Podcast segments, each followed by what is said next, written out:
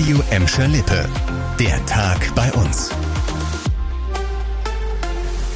Mit Nadine Bohnengel, hallo zusammen. Ab Freitag gibt es in Gladbeck, Bottrop und Gelsenkirchen viele neue Lockerungen. Dann gilt eine neue Verordnung des Landes und mit ihr wird eine neue Inzidenzstufe Null eingeführt.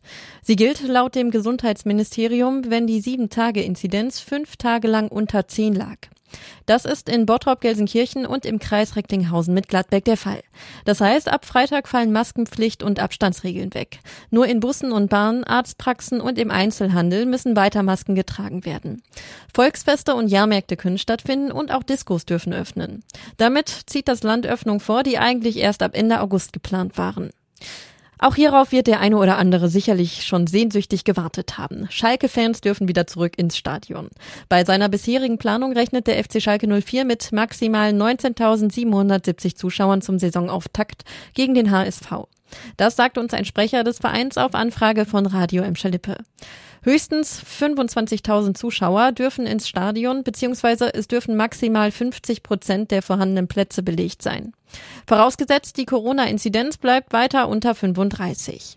Das hatte die Politik gestern beschlossen. Vorerst gibt es aber für den Saisonauftakt auf Schalke nur knapp 20.000 Tickets.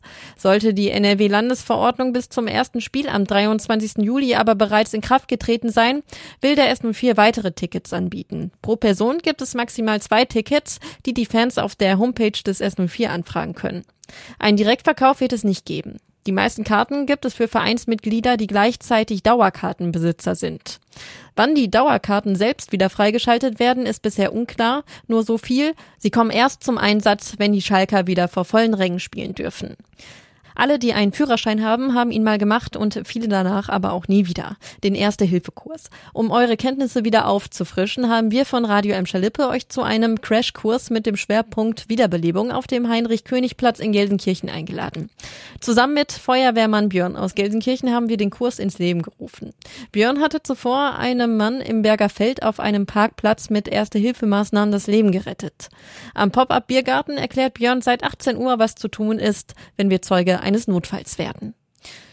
Die Bankgeschäfte einfach online erledigen zu können, ist an sich super. Es spart Zeit und Rennerei. Für die Commerzbank hat das jetzt Konsequenzen. Weil immer mehr Kunden nicht mehr in die Filiale kommen, hat sich die Commerzbank dazu entschlossen, einige Filialen bei uns dicht zu machen. Die Bank schließt ihre Filiale in Gladbeck und zieht sich damit komplett aus der Stadt zurück. Für den Standort Gelsenkirchen-Horst steht das aus jetzt auch fest. Rund 240 Filialen sollen bundesweit geschlossen werden. Die ersten Standorte schon im Oktober. Was mit den Mitarbeitern passiert, sei noch nicht abschließend abschließend entschieden, so ein Sprecher der Commerzbank. Betriebsbedingte Kündigungen will die Bank nach eigenen Angaben vermeiden. Das war der Tag bei uns im Radio und als Podcast. Aktuelle Nachrichten aus Gladbeck, Bottrop und Gelsenkirchen findet ihr jederzeit auf radio und in unserer App.